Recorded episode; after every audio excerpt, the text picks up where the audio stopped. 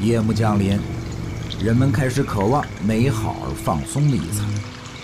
从炕头小酒到酒店大餐，这个庞大的选择谱系里，很多人钟情于街头巷尾、市井里弄。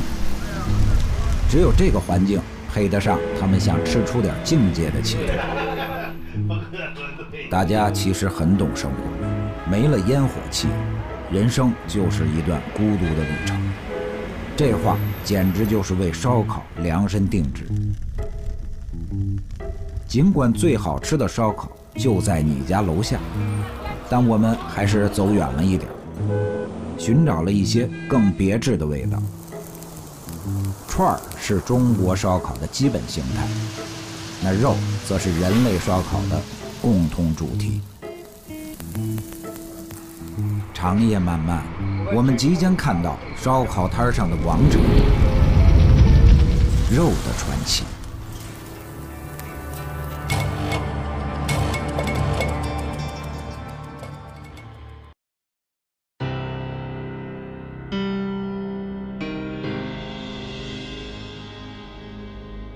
大家好，这里是《海上日记》第四十五期，我是唐小勇。现在是二零二二年五月二十日，我突然意识到，这原本可能是一个很多情侣或者是朋友会去餐厅吃饭的五二零，具有消费主义商家纪念意义的消费的日子。但是今天，嗯，反正它就是一个不需要消费的，在家吃饭的很普通的一个周末的周五。刚才在片头，你可能已经听到了，这个就是纪录片《人生一串》。第一季第一期的开头，朋友就说：“你多久没有撸串了？”反正我是两个月又十三天了。别问我为什么记得那么清楚，因为上海禁止在堂食之后的最后一餐，我记得好像我吃的还是烧烤，跟小伙伴们在一起。回到说《人生一串》这个纪录片，嗯，它是二零一八年我自己追更看完的。它是由 B 站联合制作出品的一个跟烧烤有关的美食纪录片，不是很长，呃，也就六集、七集还是八集的样子。当时《舌尖上的中国》系列差不多算是刚刚收官吧，咱就说这个美食纪录片的丰碑之作啊，那个时候第一季是二零一二年，豆瓣评分是九点四分。然后第二季《舌尖上的中国》呢是在二零一四年，豆瓣评分是八点六分。然后第三季是二零一八年二月份的时候面试，也不知道为什么，我自己看过，其实没有那么惨烈，那么差了。但是豆瓣评分啊只有三点八分，所以说这个美食纪录片的丰碑啊，那可能就是一年不如一年。所以在二零一八年，嗯。我刚看完《舌尖上中国》第三季，表示非常，呃不满足的时候，六月份就看到了《人生一串》这个纪录片。就是当时第一次看到《人生一串》的时候，就是被那种，啊溢出屏幕的浓浓的烟火气，啊也可能是烧烤的那个气啊，给熏到了。就首先说烧烤这个事情啊。就我也是没想到，就是它区别于《舌尖上的中国》那个，嗯，可能偏官方，或者是偏，它也有很多民间啦，但是更宏大的那些美食啊，就是烧烤，它也能拍出六集纪录片，嗯，就感觉它除非要细致到每一块肉的那个纤维或者是毛孔，但是没想到人家不仅拍了第一季，还拍了三季。就是连续三年，呃，都做了《人生一串》这个纪录片。二零一八年的时候是第一季，八点九分；二零一九年呢是第二季，八点五分。到了第三季，呃，隔了一年，啊，疫情之后嘛，所以是在二零二一年第三季是八点五分。哎，可能是因为没有换过团队吧，反正总导演都是那个同一个人，叫陈英杰导演。所以以至于整个水准都非常的统一啊，内容调性也很统一，完全没有烂尾。所以《人生一串》这个作品，打开哪一季哪一集，你都可以有啊相似的体验。刚才在片头的那一段，正是第一季的，呃，那个开头，非常的惊艳。当时我就印象很深，有一句话说：“没有烟火气，人生就是一段孤独的旅程。”哎，当时一八年的时候，对那句话可能还没有切身的体会。要是换到现在，你打开再来看，或许更能理解为什么大家会喜欢吃烧烤吧。反正这句文案啊，放在《人生一串》的这个纪录片里，简直就是绝配。都说《人生一串》啊，看过的人都觉得它属于那种江湖老炮儿的那个 老炮儿，对烧烤的那种，呃，神级纪录片。嗯，B 站应该在这个纪录片上也挣了不少钱，反正挺成功的，以至于，呃，有的时候我们在 B 站的这个老巢上海杨浦区的这个大学路上，呃，每次都看到“人生一串”为主题的那个烧烤店门口就是排队老场。反正我自己是从来没有成功排上队去吃到过。那就说到这个纪录片呢，就是不管你什么时候看，啊，吃的有多撑，反正你打开的时候，它都能让你。就是从头到尾不断的咽口水，加上，呃，B 站看纪录片的这个氛围，就是活跃的这个弹幕啊，就是会让你就是越看越饿。反正这里面，呃，一部分我觉得人生一串的成功，呃，或者说好看，是归功于烧烤这个主题下，它所呈现的那种 具有江湖味的美食，勾起了人就是很大的那种食欲。另一部分呢？我觉得是因为烧烤这个食物，它太过平民，太过城市化了，就是在街头巷尾，是一个嗯极具中国特色的食品文化。只要有城镇、有大排档的地方，我相信它都会有一个属于那个地方自己最好吃的那个烧烤摊。所以，烧烤可能是非常能够代表这些年。整个中国发展进程的城市化的一个缩影，就一部分是美食，另一部分其实是人生。美食纪录片从来不会把这两个元素完全剥离开来，就是当你看到冒着油滋滋的烟火下的烤得满头大汗的人，或者是吃着满头大汗的人，都能够体会到是那一刻城市生活的另一种记录。那么对于美食纪录片呢？哦，我个人是非常偏爱的，不仅仅是因为“治愈”这两个字啊，呃，因为好看、好吃，呃，没有负担，反正看的时候不觉得自己吃到了，就呃很轻松啊。所以呢，呃，最近我自己尤其是又翻出了一些曾经看过的，或者是看了一些开头，并没有把。整季整季补完的那些美食纪录片又陆续的拿了出来，在现在，它可能可以算得上是一种真正的画饼充饥吧，呃，就是当代行为艺术，真画饼充饥。啊，所有的美食纪录片，如果你去拆解它的话，都会发现它无外乎那三种元素：美食、旅行、人文故事。因为去追寻美食的过程当中，势必会跨越很多的啊当地环境，啊美食的发源，包括说啊丰富的地区物产等等，而制作美食的这些人和消化美食的这个过程，都跟当地的文化习俗分不开，这太符合就是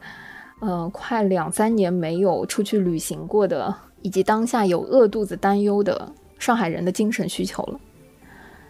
国内的美食纪录片曾经，嗯，一度也是我旅行目的地，啊，选择前的一个必要的，或者说非常重要的参考依据，啊，例如说像那个小海鲜，呃，因为和这个小海鲜纪录片里面的那些真正的沿海地区的人民比起来，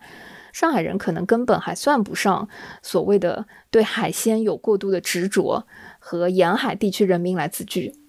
所以小海鲜呢，如果是对一些呃海鲜感兴趣的小伙伴，我是非常推荐给你的。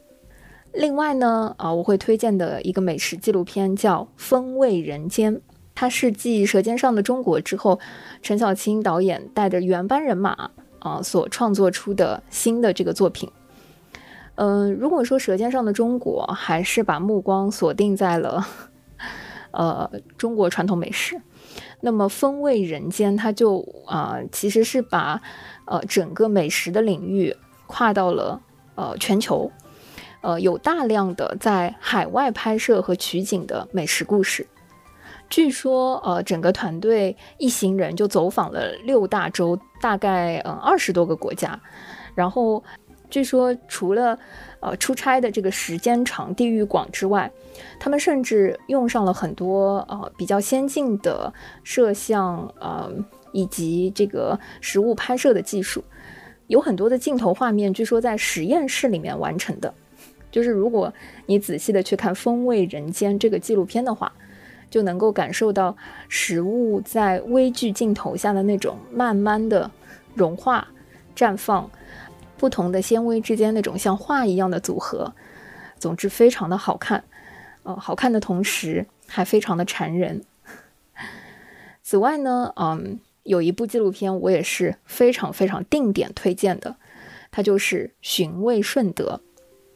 就是俗话说吃在广东，然后厨出凤城，这个凤城指的就是呃粤菜之源的顺德，就是说厨师啊很多都是从顺德出来的。这一套纪录片呢，呃，出自《舌尖上的中国二》，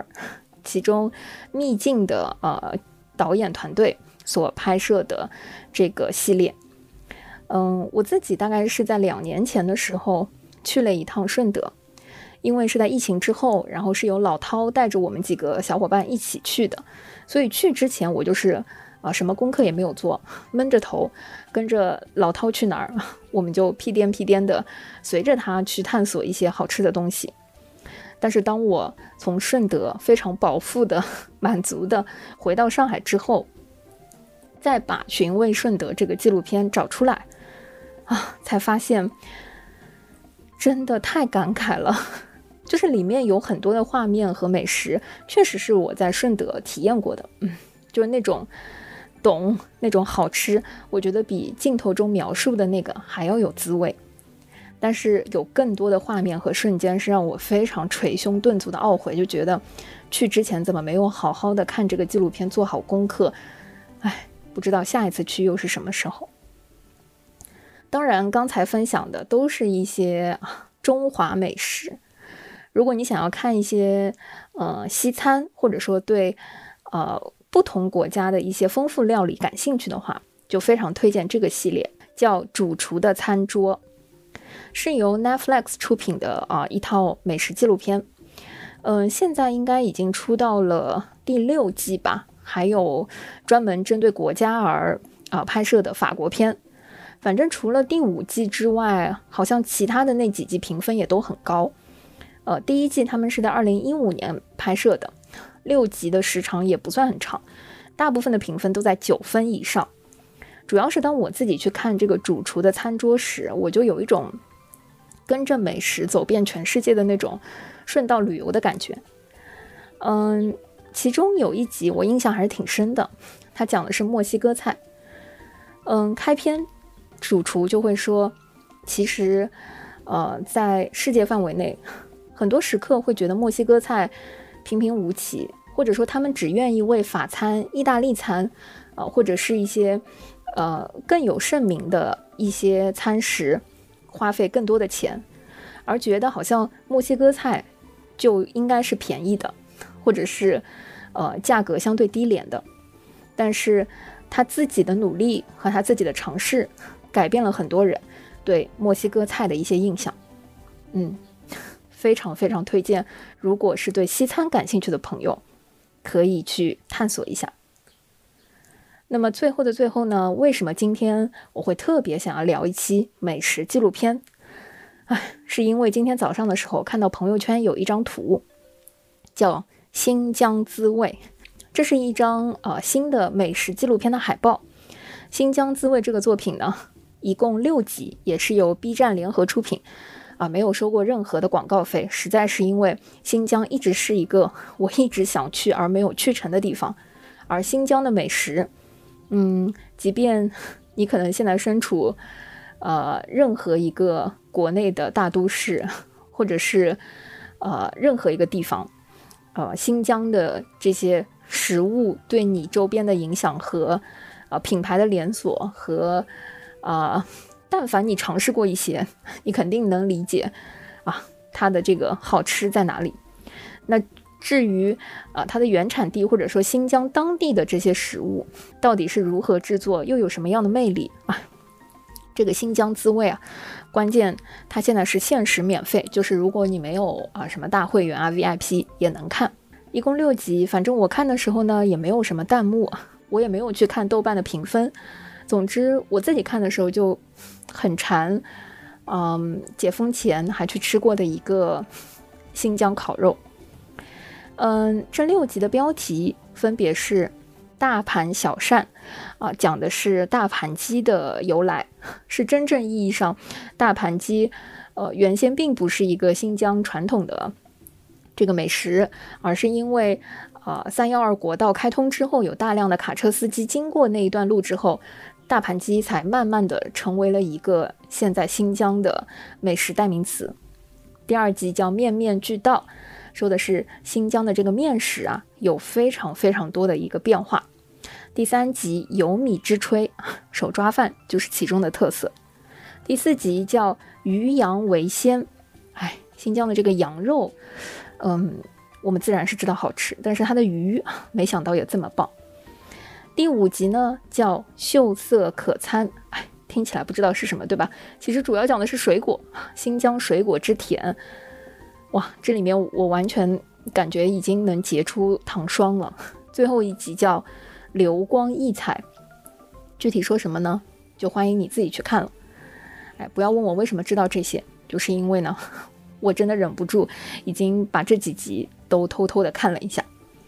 反正啊，我知道里面提到的这些东西很好吃，至于什么时候能去，哎，只能听天由命了。今天节目的最后呢，我就想送上《新疆滋味》啊这个纪录片的官方预告片的音频，它不长，其实也就那么几分钟，但即使没有画面，相信你也能体会到自己口水有一点蔓延的感觉吧。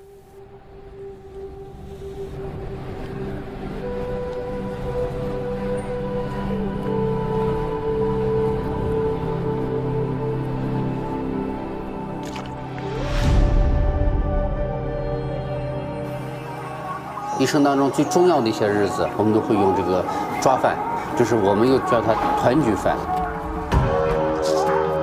吃拌面，尤其是中午这一顿，哎，必须要吃。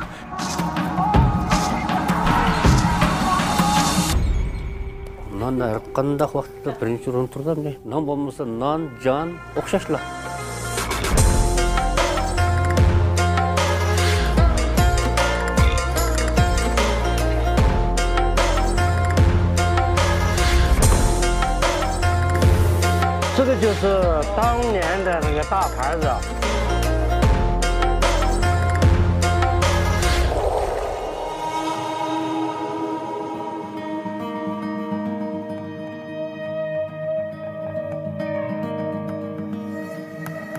我们希望每一道菜品能够赋予它新疆特色的灵魂在里面。新疆的水果实在是太甜了，就跟你们一样。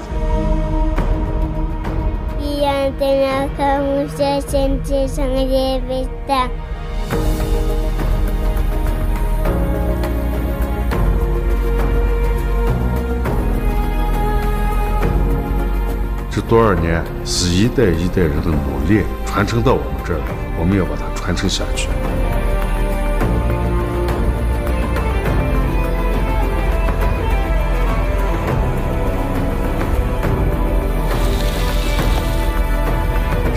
使劲嘛，我这味道好。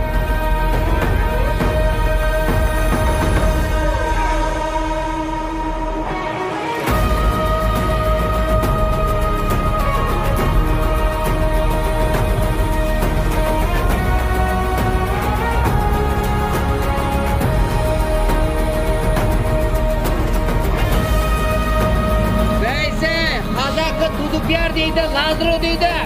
我给你介绍一下呀。